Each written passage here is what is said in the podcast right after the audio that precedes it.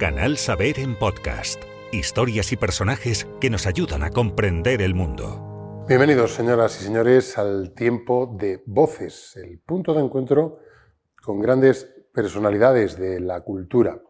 Hoy escuchamos la voz de un artista. Escuchamos seguramente muchas voces, las voces del arte español, de su evolución a través de la segunda mitad del siglo XX y durante estos, estas ya dos décadas eh, casi y media del siglo XXI y lo hacemos a través de un personaje, de una personalidad destacadísima en el panorama artístico español de los últimos tiempos, que ha vivido en primera persona la evolución del arte en España, desde las vanguardias que surgieron después de la Segunda Guerra Mundial hasta el arte posmoderno. Es posiblemente uno de los pintores españoles vivos de mayor prestigio, más reconocidos, más apreciados, más valorados y más presentes en muchos de los grandes museos de arte moderno y contemporáneo del mundo. Rafael Canogar, bienvenido a Canal Saber. Encantado. Buenos días.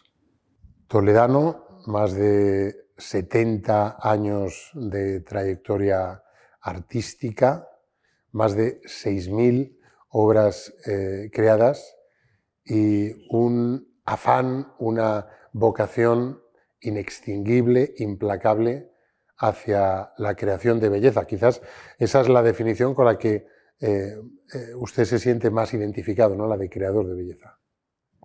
Sí, yo quizá en las últimas declaraciones que eh, he hecho sobre mi trabajo es la búsqueda de la belleza como forma de comunicarme eh, con la sociedad, con, con, el espectador del arte. Eh, indudablemente ha cambiado, ha cambiado de mis primeros momentos, donde quizá por mi condición de artista español, um, viviendo bajo una dictadura, teníamos el deseo de hacer una pintura muy libre, eh, que fuese un grito de, rebeldía contra, eh, por buscando la libertad y la democracia. Y creo que en aquellos momentos, en aquellos años, era una pintura quizá un poco más trágica, más de denuncia todo eso ya ha pasado eh, y, he tenido un largo camino, ha ido cambiando de cosas y a mí ahora lo que me interesa sobre todo es, como he dicho, eh, ah, que mi pintura que busca lo trascendente, la parte espiritual del hombre, el buscarse a sí mismo, el contestarse también a sí mismo, busco sobre todo la, la belleza. Esto es lo que lo que me importa sobre todo. La primera característica en el estudio de su biografía es la precocidad en, esa vocación artística. Creo que a los 14 años. ¿Cómo y por qué decide usted dedicarse al arte? Sí, bueno, yo creo que he tenido mucha suerte, vamos, de tener esa clarividencia, porque cuando recientemente escucho a familiares o amigos hablando de los problemas de los hijos, las búsquedas de elegir una carrera. me, me, contesto muchas veces, bueno, qué suerte tuviste de saber tan pronto lo que querías hacer.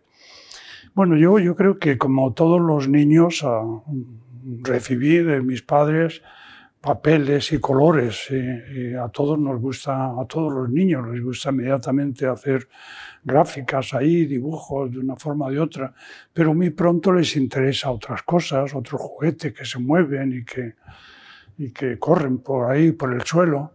Y sin embargo, para mí ya fue una, una obsesión. ¿eh?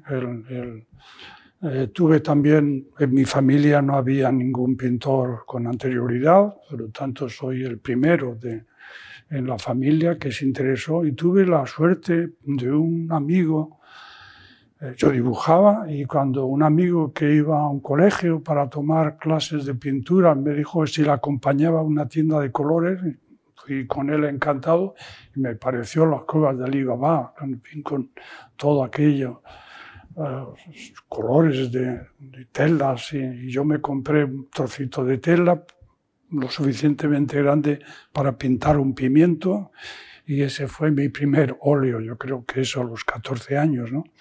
Y bueno, yo efectivamente, eh, eh, mi familia se tuvo que ir a San Sebastián, en la misma casa donde vivimos, vivía también Ola Sagasti, que fue un pintor conocido en el País Vasco, discípulo de Vázquez Díaz. Mi madre subió para enseñarle lo que hacía el hijo y él ya me recomendó, recomendó a mi familia que eh, tomase clases con un artista que él conocía y que respetaba, Martí Arena, con él pasé ese año que pasamos en San Sebastián y a la vuelta yo ya decidí que yo lo que quería ser era pintor y fui a, llamé a la puerta de Vázquez Díaz para ver si me, aceptaba como alumno, le llevé cosas que había hecho y bueno, me, me aceptó, me dijo que venga tu padre para hablar de, los honorarios y con él pasé cinco años ¿eh? estudiando. Eh, fue cinco años de absoluta dedicación al aprendizaje de la pintura. ¿eh? Yo pintaba casi un cuadro diario y cuando terminaba la sesión cogía con la espátula, quitaba el color para que al día siguiente estuviese seco y pintar encima. Y bueno, fui oyendo en ese estudio de Vázquez Díaz, donde siempre éramos cinco o seis alumnos. Allí conocí a Ibarrola, también discípulo, a Cristina de Vera, bueno, y otros muchos. Pues en las conversaciones eh, con estos compañeros, con Daniel Vázquez Díaz, que nos contaba anécdotas de, con Picasso en París, que fueron amigos, con Juan Gris, etc. Fueron fueron formidables para mí. Yo ahí empecé a oír ya los nombres de artistas que no conocía con anterioridad, como pues, de Miró, de Juan Gris, de, de Solana, bueno, de tantos otros. Inmediatamente yo iba a librerías a buscar los libros de esos artistas para entender cuáles eran ah, sus, ah, sus trabajos. Y finalmente, ya después de cinco años con él, yo había hecho un viaje a París, yo me encontré que había encontrado mi camino y le dije, don Daniel, yo ya he encontrado mi camino, no, no voy a volver. Eh, y él me dijo, bueno, continúa un poco más, vienes gratis, vienes... Eh, pero no, ya no, yo, yo, ya necesitaba mi estudio y desarrollar mi propio camino. Pero fueron cinco años para mí fundamentales para dominar la técnica de la pintura, para ser capaz de realizar cualquier tipo de, de obra, ¿no? Y esto es importante porque a veces no hay el suficiente equilibrio. Se puede tener una idea, una idea buena y no ser capaz de realizarla. Entonces eh, tienes que tener este bagaje eh, de técnico ¿no? para ser capaz de proyectar una, una idea, ¿no? un, concepto. Eh, hice mi primer viaje a París, yo allí vi a uno de los primeros artistas informalistas, era una tendencia absolutamente nueva, yo quise ser otro, otro pintor informalista. Bueno, volvamos un poco a la pregunta. Efectivamente fue, fue mi, mi muy, temprana y mis padres me, me, decían, pero te vas a morir de hambre, que con eso no se vive. Pues eso, es un clásico tratando Sí, sí, exactamente. Eso pasa. Efectivamente, es, un, es, un, es, el artista bohemio que se muere de hambre, etc. pero yo a, que, a la edad de 15, 16, 17 años, poco me interesaba mi, mi futuro económico. Yo, lo, mi pasión era pintar y, y esto es lo que, lo que realmente conseguí la aceptación y que bueno, de alguna forma me ayudasen un poco. Ya busqué mi estudio y empecé a desarrollar mi, mi trabajo. Esto hace muchos años, hace muchos años, pero la verdad es que sigo teniendo la misma pasión de, de aquellos momentos. ¿eh? Quizás ese carácter intrépido, el sentirse muy rápidamente identificado con las vanguardias, le eh, le ha marcado Rafael durante, durante toda su vida, ese sentido crítico hacia la concepción contemporánea del arte y la forma de entender su propia manifestación. Sí, esto, es, así. A mí me, interesaron muy pronto la, vanguardia, siempre desde una, desde una visión crítica también. En aquellos momentos, mm, bueno, el informalismo era una tendencia que tuvo mucha predicación, realmente era la, la, prensa más, ah, bueno, la prensa, las revistas de arte más punteras, era lo que defendían y yo me sentí realmente muy, muy convencido de que ese era mi camino. Yo creo que fue un momento, por otro lado, formidable, porque ese fue un momento en que se rompieron muchísimos eh, conceptos ya un poco anticuados, incluso dentro de la abstracción.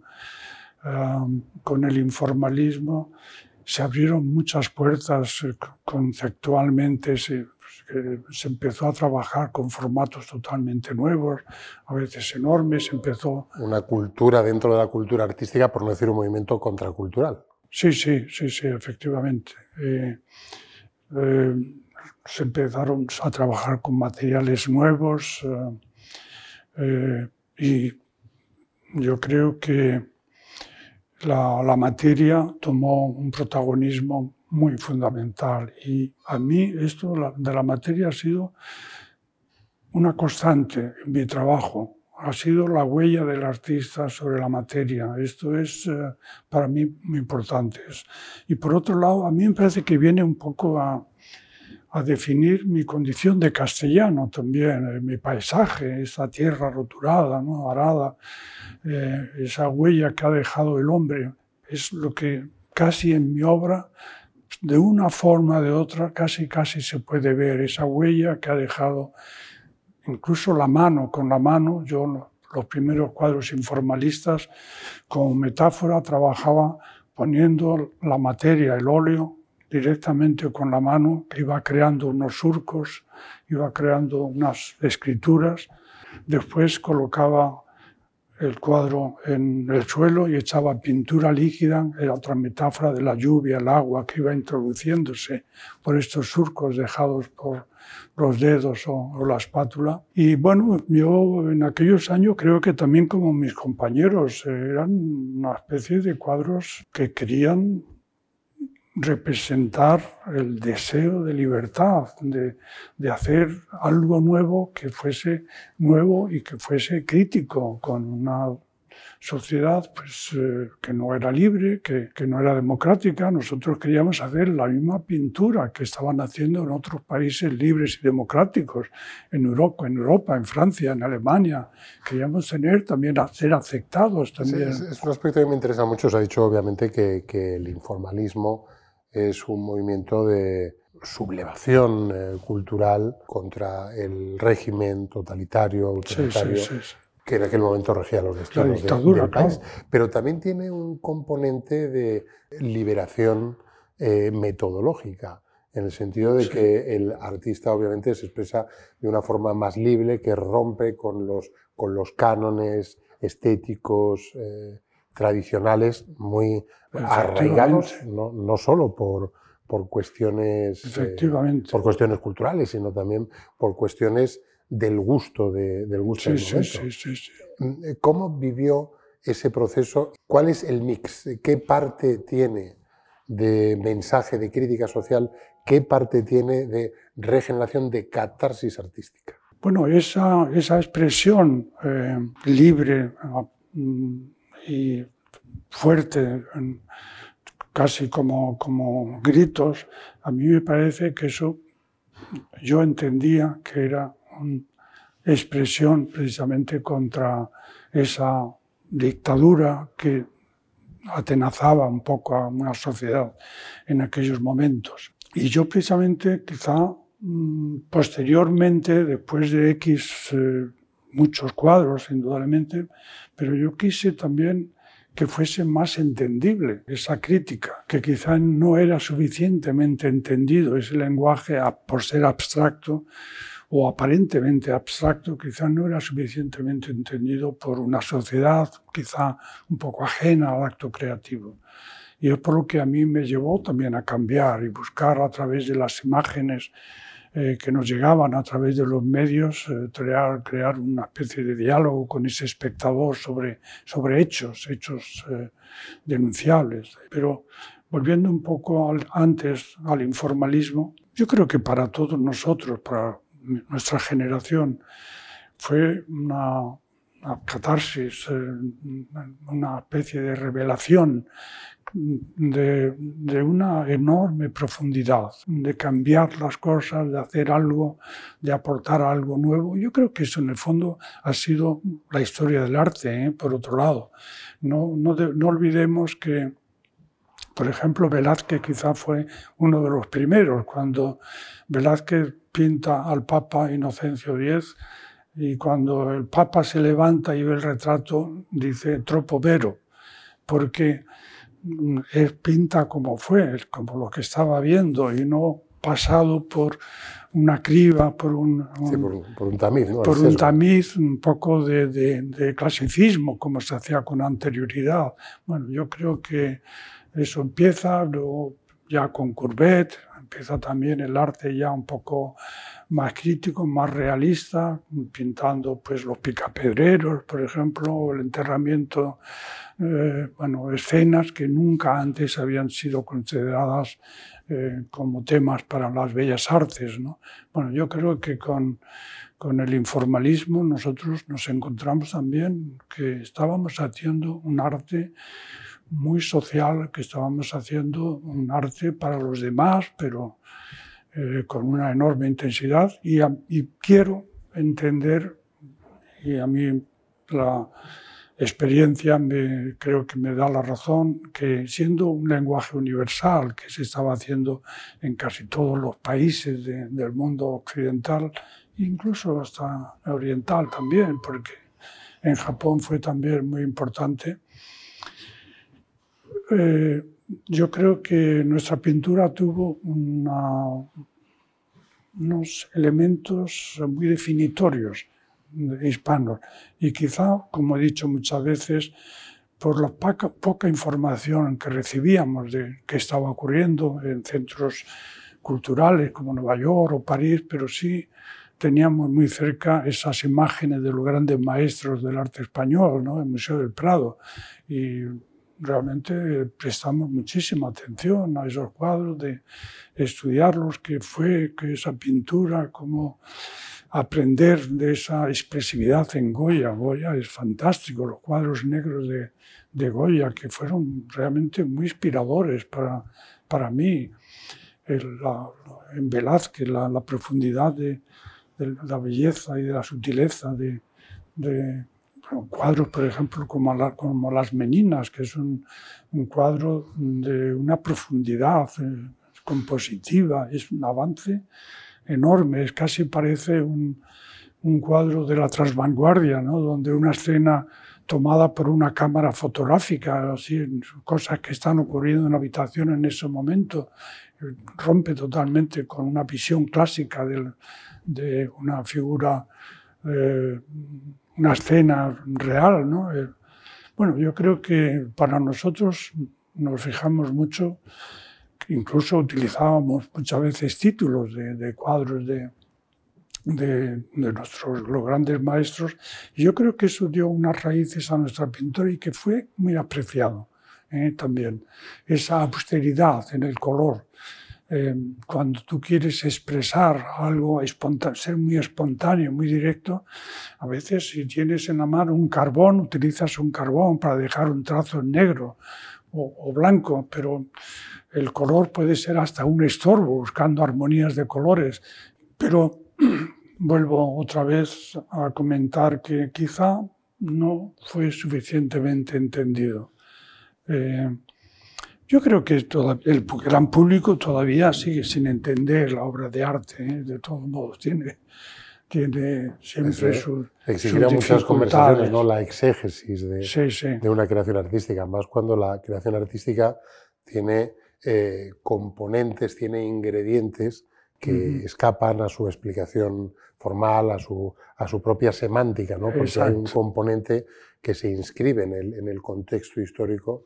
Tras ese eh, primer viaje a París, ese primer contacto con las vanguardias del momento, ese impacto eh, metabólico en su forma de, de entender Sí. el arte, regresa, regresa a España, regresa a Madrid, con 22 años surge, eh, surge un encuentro que propicia la creación de un colectivo que ha tenido una enorme significación en la historia del arte español. Hablamos del grupo El Paso, junto a Sí, sí, sí. Carnogar, los eh, Suárez, eh, Millares, Viola, eh, Saura. Saura, Serrano, Juana Francés, diez artistas, dos críticos de arte que en el año 1957 crean ese colectivo precisamente para reivindicar una nueva forma de entender el arte con ya con, con amplia vigencia en todo el mundo occidental y en parte Sí, del sí. mundo oriental,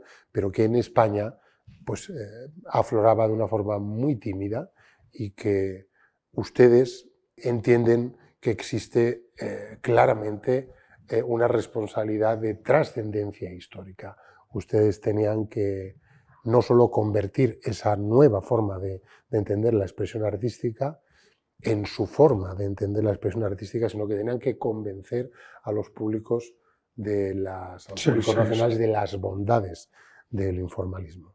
¿Cómo surge el paso y por qué usted decide formar parte de él? Bueno, indudablemente ah, el Grupo Paso en 1957 fue importante, pero claro, con anterioridad surgen una serie, en varios sitios de, de España, surgen eh, actividades de, de interés. ¿no? Eh, quizá tuvo que pasar un tiempo y tuvo que, eh, que ocurrir esas cosas antes que en 1957 cuajara un poco de forma más contundente.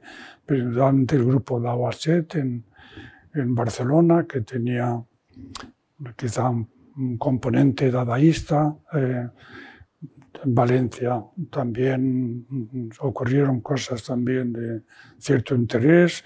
José Luis Fernández del Amo, arquitecto muy interesado en, en, la, en la pintura, en las bellas artes, organizó en Santander un congreso de arte abstracto, quizá con la influencia un poco de los textos de Kandinsky, lo espiritual en el arte. Yo creo que estaba mucho en el pensamiento de, de José Luis Fernández del Amo. Bueno, ocurrieron ah, situaciones, nos, nos encontrábamos en, en, ciertas inauguraciones, en ciertas actividades, en ciertas obras de teatro, en ciertas eh, reuniones literarias o cinematográficas, siempre una minoría, pero había esa necesidad de encontrarte con gente con la que te comunicabas y había una comunión ¿no? De, de ideas. Y finalmente eh, yo conocí a un crítico y poeta, Manuel Conde, que para mí fue también importante. eh, me dio una serie de informaciones que me, que me vino muy bien. Yo hice una primera exposición en Florencia, en la Galería ah, Fiamma Vigo, eh, debió de ser en el 53 o 54, y en Madrid surge en el año 54 una galería que tiene una aspiración de la defensa del arte abstracto como línea de trabajo. Y entre los artistas abstractos que entonces estábamos ah, pululando de un sitio o de otro, buscando bueno, nuestro acomodo, nuestra forma de vivir, haciendo un mural aquí, un mural allí, que nos permitía tener algunas, algún sustento para poder seguir trabajando y tener un estudio. Eh, nos ofrece, a- entre otros artistas, a Feito y a mí, trabajar con esta galería La Galería Fernando Fe. la Galería Fernando Fe en la Puerta del Sol.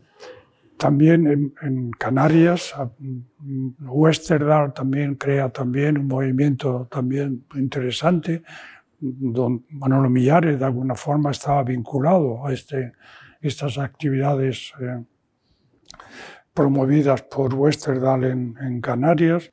Bueno, y finalmente en la galería mm, mandábamos invitaciones y a las direcciones de otros artistas de los que teníamos conocimiento y cuando vienen a Madrid se ponen en contacto inmediatamente con la Galería Fernando Fe.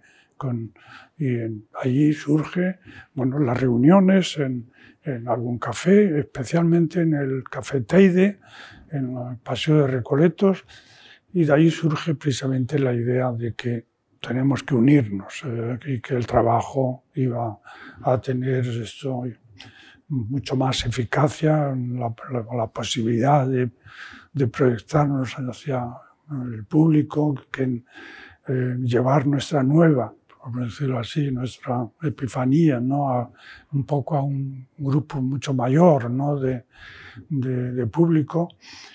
Y mm, bueno, tuvimos mucha crítica en la prensa, ¿eh? realmente eran, a veces las críticas eran salvajes, pero esto nos daba todavía más fuerza, era saber que estábamos en un lugar correcto, ¿no? También teníamos seguidores, quizá no muchos, pero teníamos seguidores y que apoyaron y fue importante. Eh, a pesar de nuestras dificultades económicas, pues también editábamos unas cartas, una especie de boletines informativos de lo que se estaba haciendo en París, en Alemania, en Estados Unidos, que distribuíamos como podíamos. Eh, eh, alguna vez colaboraciones con arquitectos o con músicos, pues teníamos que pagar nosotros los músicos, que, que, el director, por ejemplo Luis de Pablo, con una obra suya, pues tenía que pagar también a los músicos para ejecutar alguna de sus obras. Bueno, pero fue muy interesante, fue formidable. Y, y lo que fue realmente fundamental fue que nuestro grupo convenció a Luis González Robles, comisario de las bienales de, la Dirección General de, Culturales del Ministerio de Asuntos Exteriores, le convencimos de que llevase a nuestra generación a, la Bienal de Venecia del 58.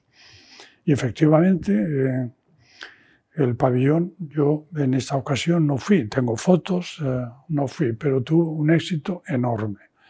Y yo creo que a partir de ese momento es que cambió radicalmente las cosas en, en, para, para, todos nosotros y para el interés que despertó también en un público alejado de nosotros, pero que al salir en la prensa los éxitos de fuera, eh, parece que necesitamos, es, quizá es un, es un defecto nacional, ¿no? parece que necesitamos que venga avalado desde fuera algo para darle importancia o atención. ¿no?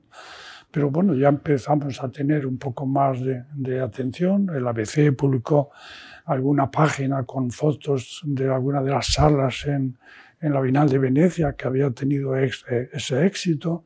Se vendieron lo mío, yo vendí todo en, en, esa Bienal y me ofrecieron ya un contrato en la Galería Lático en Roma, con el que estuve trabajando varios años y se obtuvieron ahí eh, dos importantes premios, fundamentalmente el Gran Premio de la Bienal de, de Venecia para Chillida y Tapia consiguió otro importante premio. Y a partir de ese momento es que todos los museos del mundo quisieron exponer nuestras obras. ¿eh? Yo creo que encontraron bueno, esa personalidad, esa entidad eh, de, de un lugar, de un país que era muy desconocido, que ignoraban que estaban haciendo esa pintura y encontraron de pronto, de repente encontraron una, una pintura de una enorme puntualidad, de una frescura y una fuerza que, que admiraron, admiraron mucho. Eso hizo que el grupo El Paso se replantease también sus, sus fines, que esa cambiar el espíritu de, de la pintura, yo creo que era quizá parece ahora mismo de ya de, con la distancia como muy ligero. Yo creo que era tenía mucha más fuerza, ¿no? Lo que queríamos hacer, ¿no? Era realmente cambiar un poco el, el concepto estético, es hacer una, una, cosa absolutamente nueva que no, se, eh, que no se había hecho nunca en España antes, ¿no? No debemos de olvidar que grandes artistas españoles como Picasso, como Juan Gris, como Julio González, como Bores, bueno, tantos otros tuvieron que irse antes de la guerra civil. Por tanto, la desatención del país por sus creadores venía de lejos y se tenían que ir para proyectarse como artistas. Y curiosamente fueron artistas que marcaron un poco las direcciones universales, vamos, de la pintura. Picasso realmente revolucionó el mundo del arte en, todos los lugares, en todas las tendencias. Y Julio González con sus esculturas hizo una escultura totalmente nueva que no se había hecho nunca antes. Y Juan Gris exactamente lo mismo, el constructivismo. Bueno, pero sin embargo fueron muy ignorados aquí, en, en España. Y ya digo, también cuando el grupo El Paso, claro, no debemos olvidar que Picasso era un hombre prohibido y era difícil encontrar eh, libros sobre él, había en algunos lugares, indudablemente se encontraba. Yo creo que el régimen franquista tenía muchas fisuras, ¿eh? Eh, tenía, no era monolítico y había gente que eran muy valiosos en diversos puestos, en lugares donde metían una cuña y siempre que podían daban un golpe para ir abriendo esas grietas y fuesen abriéndose más cosas, ¿no? Antes de incluso de la creación del Paso, me parece que un año, año y pico, el Ateneo de Madrid tuvo también una labor también importante. Eh, el director del Ateneo, nombrado por un ministro del Opus Dei, llevó exposiciones muy importantes también por el extranjero, varios países de Europa también que tuvieron éxito también. Y, pero realmente cuando eso se consolida, ya esa, esa fuerza del arte español, es realmente en el 58, ¿no? donde, como he indicado varias veces, pues entre los muchos museos, pues es, viene el MoMA para organizar una exposición nuestra. Después viene Sweeney también, a ver si podía hacerlo antes que el MoMA, pero eligió cuadros muy grandes y los aviones todavía no tenían, no había los aviones de ahora, no podían entrar y tuvieron que pedir para mí, para mi aportación, cuadros a Pierre Matisse, que había estado con anterioridad también para adquirir obras para hacer una exposición de, de nuestro grupo en su galería de Nueva York. Yo en el año 60 eh, pasaba por Nueva York Mm, el director de, exposiciones del MoMA, precisamente, el, poeta O'Hara, mm, me pidió que le acompañase a una galería que quería verme y que y estuvimos juntos allí, me ofrecieron trabajar con ellos y quedarme y no acepté, yo dije, bueno, lo pensaré, lo pensaré, no acepté porque yo todavía pensaba que había que hacer mucho en, en Madrid, en, mi país, y que era mejor hacerlo estando directamente eh, en el lugar. Y era como que daba todavía un paso adelante en mi evolución, ¿no? con ese arte un poco crítico, ese arte un poco de denuncia, ¿no? Y, no quería comprometerme con una galería que seguramente me iba a pedir ciertas obras que habían tenido éxito, que es la gran trampa siempre para el artista, ¿no? Cuando se tiene éxito, te piden siempre ese tipo de obra y te quitan esa perspectiva comercial que, comercial, ¿no? Y, yo procuré, procuré huir un poco como pude de esto. Hice mal o hice bien, no sé yo. De cualquier forma, esa es la decisión que, que tomé. Y bueno, volví y seguí con mi trabajo y finalmente, después de una serie de experiencias, yo hice una obra nueva, haciendo, encontrando la solución en el bulto, la figura saliendo de un cuadro, de la bidimensionalidad de una pintura, una figura saliendo al exterior, proyectándose frente al espectador. Es un proceso muy, muy interesante, ¿no? Tras ese, eh, esa etapa de inflexión, ciertamente, en la que el éxito o el reconocimiento internacional de alguna forma propicia, no sé si la homologación por parte de, vamos a decir, el establishment, porque lo, del régimen es algo un tanto eh, eh, vaporoso, ¿no? pero porque no era solo el régimen eh, político, era también Pues, las oligarquías intelectuales, económicas. no sé si homologa, pero sí de alguna forma tolera el arte abstracto. Claro, ahí de, nuevo siente usted ese impulso inextinguible de, reinventar o redefinir su papel artístico no quizás abandonando el informalismo, pero eh, matizándolo muy severamente y busca en el realismo social el medio o el cauce para implicarse, para expresar ese compromiso activo con esa búsqueda de la, libertad, del pensamiento libre, eh, en la que estaban inscritos seguramente por muchos millones de españoles y con los que usted se sentía eh, corresponsable. Creo que tuvimos mucha repercusión en el extranjero, como he dicho, y los corresponsales de la prensa estaban en contacto con nosotros continuamente. Eh, por lo tanto, era muy difícil que se ocurriese alguna acción para coartar nuestro trabajo, etcétera, ¿no? porque iba a salir en la prensa inmediatamente. Yo recuerdo con, haciendo este, esa nueva pintura realista. Yo cuando tuve el Gran Premio en la Bienal de Sao Paulo en el 71, entonces en el Museo de Arte Contemporáneo Español se hizo, Luis González Robles organizó una exposición mía, una gran exposición retrospectiva. Y vino la RAI de, italiana que estaba haciendo una película sobre arte, arte político para hacerme una entrevista y se acordó eh, hacer la entrevista el día que estaba cerrado el, museo y pusieron al vigilante que estaba allí en el cierre, le entretuvieron conversando, etcétera, para que yo fuese más libre para contestar a las preguntas de, de la televisión italiana. Yo inmediatamente, yo vine para esa exposición porque estaba entonces viviendo en Berlín. Pasé una serie de meses en Berlín y vine para la exposición. Inmediatamente, cuando se terminó la inauguración de, de la exposición, me volví a Berlín. Pero le habían pedido una revista del Ministerio de Educación a un crítico de arte, le habían pedido un artículo eh, sobre mi exposición.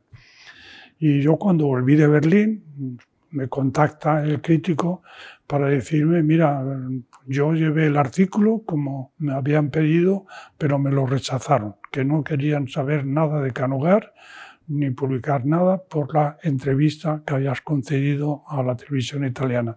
¿Cómo se enteraron? No tengo ni idea, pero desde luego nunca a mí me hicieron ni me llamaron la atención ni tuve el menor contacto. Eh, pero como digo, era, yo creo que era obvio que iba a salir en la prensa cualquier acción contra un artista, pues, como si estos locos están haciendo esa cosa, ya ellos, ¿no? Yo creo que les daba lo mismo.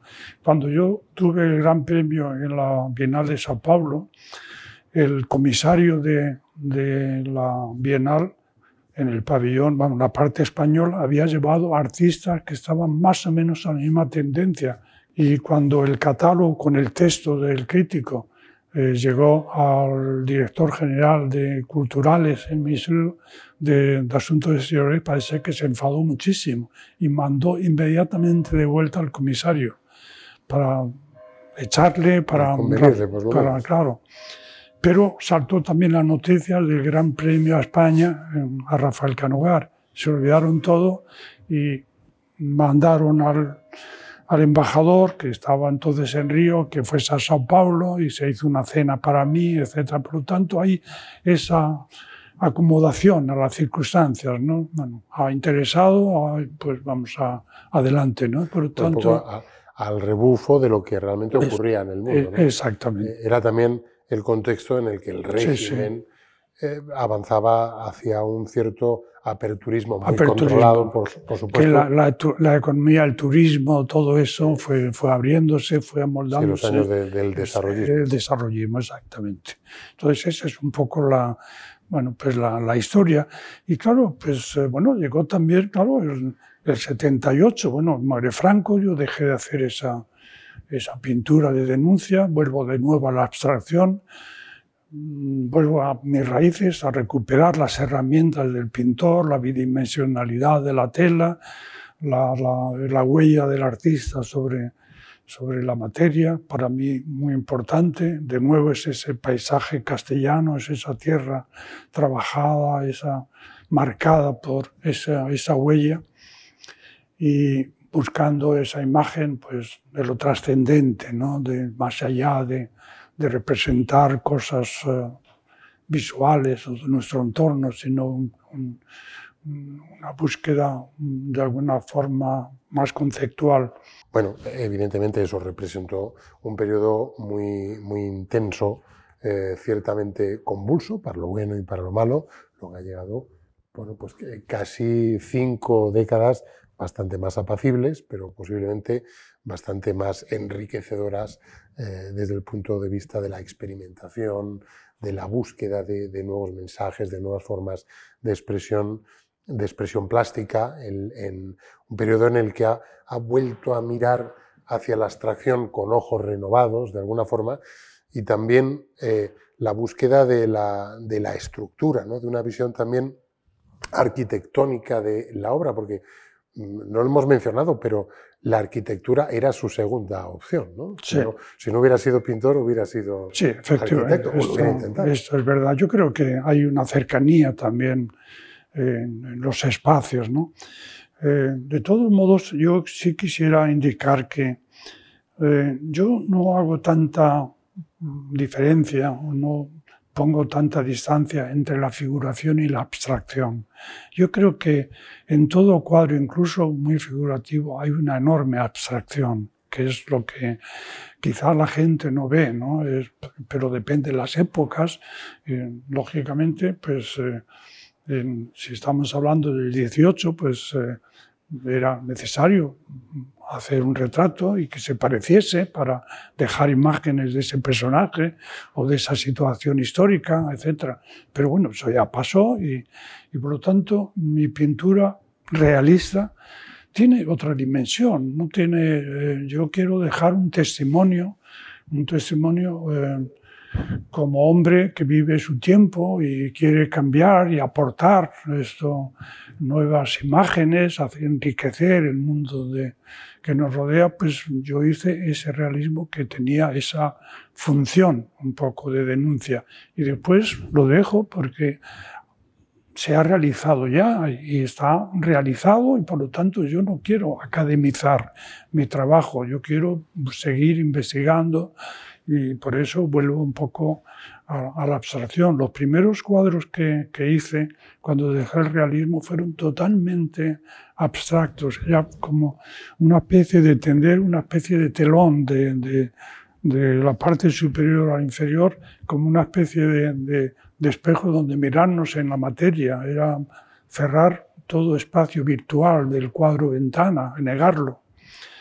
Y finalmente ya, efectivamente, eh, hay esa obra, construcción de construcción o, fragmentaciones que hago con, con, pasta de papel. A mí yo quise dejar, de nuevo, negar el cuadro como una ventana, como, una, como un espacio virtual de representar cosas. Es como yo he tenido una cierta aversión a esto. Siempre he querido que el cuadro, la superficie del cuadro fuese un lugar donde poner ahí, eh, con materia o con otros elementos, algo que tuviese una presencia por sí misma, que tuviese su propia expresividad y no representar o ilustrar tal cosa.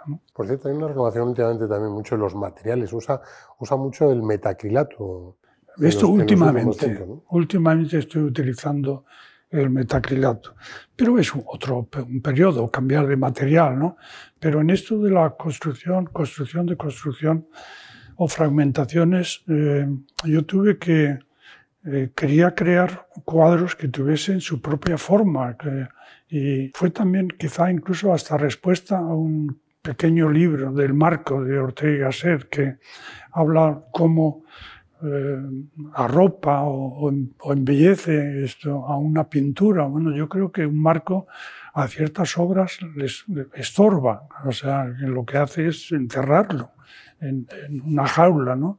Yo creo que necesitan a veces las obras crecer eh, hacia, hacia sus límites como en el caso de Pollock, ¿no?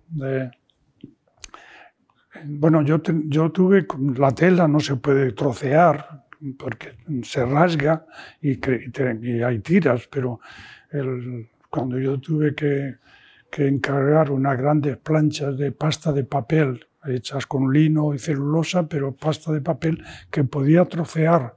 Y después estos trozos ir recomponiéndolo. Es un poco una constante también del hombre, la construcción de construcción, es su historia. Y una vez realizado ese primer, esta primera función de, de crear ese objeto nuevo, lo pintaba, que es otra constante del hombre, que ha marcado sus territorios, que ha decorado eh, sus, paredes, su hábitat. Y a mí me hace pensar muchísimo en, mis visitas a Pompeya, un sitio que me fascina. Los colores que, marcados por rectángulos eh, y por tiras de, de separación de colores. Y eran esos cuadros que yo realicé es casi como parte de arqueología, es como si fuesen trozos de paredes colgados como obras de arte en, las, en la pared, ¿no? Y yo estuve trabajando y me dio realmente una, tuve un enorme interés y, energía dedicado a esos cuadros que me, que, que me gustó mucho realizar, pero bueno, fue un periodo, es que yo tengo una larga vida de artista y, y fueron 14 años trabajando en, estos, en ese periodo, que es lo que está expuesto ahora mismo en la Thyssen, en la Carmen Thyssen en, Málaga. Pero yo necesité también cambiar, a mí no me gusta repetirme indefinidamente. Y he vuelto también un poco para recuperar el gesto el gesto precisamente del periodo informalista, esa huella sobre la materia. Y he vuelto, pero sobre otro material, por eso viene el metacrilato. El metacrilato me permite eh, pintar por los dos lados de, de, la plancha de metacrilato. Por un lado, estas grandes eh, manchas, estas grandes pinceladas, y por el otro lado poner una serie de colores, una división de color que podría ser una referencia a cielo, tierra, podría ser un infinito, espacio. Y esto es un poco también, es un cuadro que está pintado con estas grandes manchas de una forma muy simple y se mueve un cuadro que cuando tú te mueves por la habitación, también el cuadro está cambiando porque está reflejando cosas diferentes. Las dos últimas preguntas las, las dedicamos precisamente al arte actual. Es también usted un, hombre de, del tiempo presente, en el que sigue trabajando, que sigue muy, muy atento a lo que ocurre en el mundo de, del arte. Le, le he leído que los artistas jóvenes, usted considera que los artistas jóvenes en, en esa obsesión por la notoriedad, por la cuota de mercado, por la cotización, acaban pareciéndose muchísimo. Eh, hacen todos prácticamente lo mismo. ¿no? Vivimos un momento en el que el arte es menos eh, personal y el arte está mucho más marcado por la tendencia. Bueno, yo, mm, de todos modos, a mí me parece también importante indicar que mm, yo pertenezco a una generación, la generación de los años 50, y no puedo hacer de otra forma. Yo el informalismo de alguna forma estructuró ya también todo mi trabajo. Yo tengo muchísimo que ver con aquellas ideas de querer renovar, cambiar eh, la estructura de, las artes plásticas, pero siempre desde la pintura, defendiendo la pintura como expresión eh, artística. Por lo tanto, eh, esa vuelta que he dicho de recuperar el gesto, es la huella del artista, es eh, recuperar también ese enamoramiento mío por la pintura que yo sentí también en los años 50 y que ha continuado también mm, a, través de muchos años y de forma diferente, pero siempre eh, creyendo en la pintura. Y a mí me parece que esto es una, lo que estoy haciendo quiere ser por lo menos una respuesta mm, el laberinto en el que hoy día las artes plásticas se encuentran. Ah, no existe, no hay vanguardismos ya, todo parece que es posible.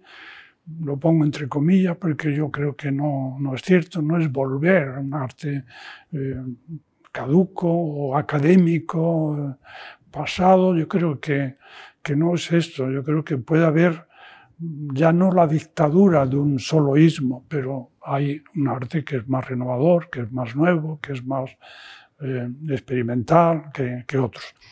Y yo, de todos modos, lo que creo que el mercado tiene una enorme presión sobre el artista joven. Las ferias de arte donde van, pues eh, es muy difícil destacar entre miles y miles de cuadros que se ven en un solo recinto y que la gente va paseando. Y las galerías les dicen, a veces les indican qué hacer, qué es lo que se vende ahora. Bueno, es muy duro y cada vez hay menos cosas nuevas que se pueden hacer. Y a mí me parece fundamental que lo que hay que hacer es pintar y pintar bien y hacer buenos cuadros, sobre todo, y no tanto vamos a llamar la atención. A lo mejor llaman más la atención siendo honesto y mirarte a ti mismo y hacer una buena pintura y una obra realizada en tu taller, meditada y, tratando de pintar lo mejor posible, puede ser la que marque precisamente una nueva línea. ¿no? Bueno, yo estoy un poco en, esto, en la defensa de, de, ideas que me vienen de muy lejos, desde los años 50, y que creo que es necesario recuperar precisamente ese, ese espíritu de libertad y de, belleza. ¿no? El mercado y, y, también el arte institucional, la gestión de la didáctica del arte que se hace desde los museos, esencialmente desde los museos públicos, porque se sigue haciendo política con el arte. ¿no? ¿Qué opina usted en, en el contexto actual de ese sesgo y de la doctrina que de alguna forma muy actual, la pregunta es muy actual. Sí, es ciertamente actual. Podemos hablar del Centro Nacional de Arte Reina Sofía, pero podemos sí, bueno, es de otras... el Museo Nacional. Es el Museo Nacional de, referencia, ciertamente. Y, sí, sí, yo ¿Cómo asiste usted a este, a este...? Bueno, yo precisamente en esto, bueno, me han preguntado con anterioridad y me he manifestado sobre ello. Yo creo que efectivamente toda, toda política que está en un museo mm, existe, la política existe el pensamiento de su director, ¿no? Indudablemente lo marca, pero lo que yo creo que hay que hacer es una buena política y no una política populista, que defensora de una tendencia... O partidista, que es aún peor. No, eso es lo que iba a decir, de una tendencia eh, política, de un movimiento, eso... Eh, como puede ser ciertos grupos de ciertas políticas que ahora mismo existen. ¿no? Y claro, el anterior director es que mm, parece ser que yo no lo llegué a ver, pero he visto alguna fotografía, es que mm, dio una importancia eh, creadora, insólita, al 15M y expuso en las salas permanentes la basura que dejaron en la, Puerta del Sol con cartones pintados, etcétera, etcétera. Se ha llegado a colgar en las paredes como exposición permanente. Bueno, a mí eso me parece bastante insólito. Y es de colgar, descolgar obras de los grandes artistas españoles para enseñar esto. Yo em, fui a una reunión que me invitaron de un coleccionista donde había algunos artistas jóvenes y algunos galeristas para que la nueva directora de, de Arco explicarse su proyecto y escuché precisamente a uno de los jóvenes artistas, bueno, claro, es que como defendiendo al director, es que claro, el 15M, ocurrió el 15M y eso había que recogerlo. Bueno, a mí me parece, me parece muy, muy insólito que, que se dé esa categoría, ¿no? En todo caso, en todo caso, mm, que se hiciese una exposición temporal de, de, un poco tiempo, alguna obra, pero no como en la sala permanente. Esto realmente no, no lo puedo entender. El Reina Sofía también parece ser que hizo una adquisición muy valiosa de documentación de el exilio, eh, con sus publicaciones, carteles, catálogos de todos los varios países donde después de la guerra civil se fueron México, Venezuela, etcétera, etcétera. Bueno, me parece un material fabuloso, estupendo para tener en la biblioteca, tener los archivos y de cuando en cuando incluso hacer exposiciones también temporales, pero no permanentes. Es que incluso yo, en cierto cambio que parece ser que se hizo en las instalaciones, quise ver un poco dónde habían colocado un cuadro mío que habían colocado y bueno, yo empecé a ver, iba muy deprisa, porque tenía prisa, quería ver esa sala, y me quedaba asombrado, es que la gente no va a los museos a leer catálogos o, leer textos, de, eh, va a ver los cuadros del el arte que se está haciendo en ese país y decir, por ejemplo, es que, como dijo el director, bueno, es que en ese momento no hay Antonio López porque no es su momento. Bueno, pues Antonio López es un artista español que no puedes quitarlo de un museo, ha tenido, tiene su, su, su interés de lo que ha hecho en, en su obra y debe de estar representado. Y a mí me parece que también el espectador busca precisamente también qué es el arte que se hace en un país. Yo cuando voy al extranjero, a mí me interesa precisamente y creo encontrar en sus museos el arte americano, el arte japonés, o el arte... Y aquí en ciertos momentos, pues no, yo creo que se estaba cambiando y olvidando cuál es el cometido de un museo. El museo eh, tiene un cometido, no hacer política, es un museo de mostrar el arte, mm, de, arte internacional y también el arte nacional que se hace en ese país. ¿no? Siempre hay un, mainstream, ¿no? siempre hay un discurso oficial. Ahora posiblemente hay más de uno, pero, pero oficiales. Por eso el tiempo de los rebeldes es siempre. Su hijo Daniel es artista. Eh, a través de la contemplación de ambos, pues asistimos a un eh, interesante eh, discurso eh, intergeneracional. Él utiliza la tecnología, utiliza otros procedimientos. Usted es obviamente un artista de metodología clásica, no de expresión, no de forma, pero sí de metodología. ¿Cómo vive ese momento también de reinvención del arte a través del uso de la, de la tecnología? Hay incluso quien augura que la inteligencia artificial será capaz en algún momento de adentrarse o de adquirir la capacidad de crear arte, algo que por supuesto creo que usted tampoco eh, ve con mucho optimismo. Yo recuerdo que hace, hace algunos años también se habló en la crítica que la pintura se ha acabado. Eh, ya la pintura uno se podrá descargar el cuadro que quiera en una pantalla y tenerlo y cambiarlo. Una visión miope, porque incluso lo que tú quisieses bajarte estaría creado por algún, por algún artista, algún creador también. ¿no?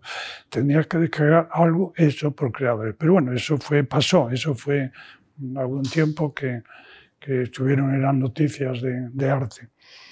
Bueno, yo creo que las nuevas herramientas tecnológicas, lo que ha, para mí, lo que ha hecho es ampliar las posibilidades creativas de los artistas. Y como también el óleo, la invención del óleo también posibilitó también nuevas formas de, de pintar, con más detalle, con más tiempo, etc. Pues esta herramienta también ha posibilitado hacer nuevos tipos de obras, pero también hechas por artistas.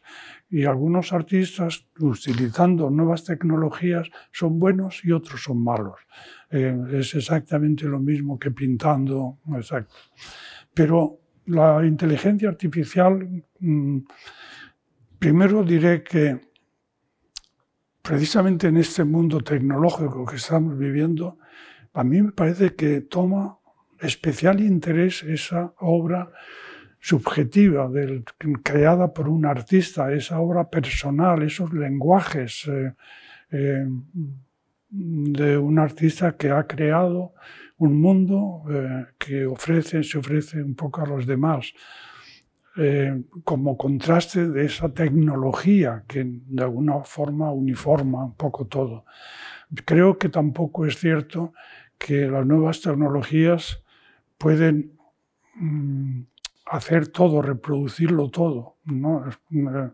Es cierto que los museos, por ejemplo, como prueba de que, de que no es cierto, los museos tienen, sí, unas tecnologías fotográficas eh, y de filmaciones que nos muestran a veces detalles de cuadros que a lo mejor el ojo humano no es capaz ni siquiera de ver con detalle, con precisión pero a través de una tecnología, a través de una trama, una trama de luz que, es, es, otra cosa, no es la pintura, no es la huella del pintor que ha dejado ahí el pulso y la relación del artista con el cuadro es, es, no es en, en, una pantalla, es el poder acercarte, retirarte, son las dimensiones de, de que, se crean mm, tú acercándote o retirándote. Es hasta el olor, hasta el olor, perdón, de, del cuadro, es, el, es en definitiva es, la materia. Y eso no lo podrá reproducir nunca la tecnología ni ni la inteligencia artificial. Esa huella en la materia. La materia que puede cambiar, pero es materia que tú has modelado como creador, ¿no? Y por eso la última pregunta se la, entregamos a las esencias, al origen, que ahora está muy presente en su reflexión, en eh, esa búsqueda permanente de la autenticidad, de la, de veracidad, del origen. ¿Qué le diría usted al Rafael Canogar de los años 50 con la perspectiva del tiempo? A veces gente se asusta si le digo que puedo llegar a veces a hacer hasta 100 cuadros al año. Les parece una barbaridad y yo creo que eh, no es así. Pero por otro lado, es que también ese mundo globalizado, el pintor con poca obra tenderá a desaparecer, ¿no? En, en, este mundo nuevo, donde se están exponiendo en tantos sitios al mismo tiempo. Usted ha hecho 6.000. Ayer el, presidente de la Fundación Antonio Saúl nos decía algo eh, que realmente es muy clarificador al respecto. 6.000 obras pueden parecer muchas obras, pero realmente son muy pocas, porque ¿cuántas personas en el mundo quisieran tener una obra de Rafael Canogar? Evidentemente, muchas más de 6.000. Bueno, pues yo efectivamente sigo, sigo pintando eh, y yo creo que ya en el fondo a mí lo que me interesa ya es cerrar un proyecto, ¿no? Si yo miro también mi obra desde que empieza en los años 50 y el 23, 24, es cerrar un poco también ese, ese proyecto creativo que se inició eh, hace ya tantos años. A veces he utilizado el símil también que mi evolución es como un collar hecho con cuentas eh, y cada cuenta es un periodo, pero hay un hilo conductor que une que todas y que al final ese hilo conductor se va acercando también al inicio de ese, de ese hilo, ¿no? Para cerrarse ese collar. Entonces, a mí me parece que yo no es por hacer más cuadros, ya tengo suficientes cuadros, es que quiero eh, terminar ese proyecto que ya digo se, se, se inició con una aventura plástica que para, ha sido mi vida y que me ilusiona como el primer momento. Rafael, he disfrutado mucho conversando con usted. Muchas gracias. Muchas gracias. Nos va a costar ponerle una entrevista o poner un titular a esta, a esta entrevista. Ha dejado muchos titulares Rafael Canogar, un coloso, un gigante del arte español del siglo XX y también del siglo XXI. Espero que lo hayan disfrutado tanto como yo y les esperamos en una nueva cita en Voces aquí en Canal Saber. Hasta la próxima ocasión, que sean muy felices. Gracias por escuchar Canal Saber en podcast. Tenemos muchas más historias y personajes que descubrir juntos.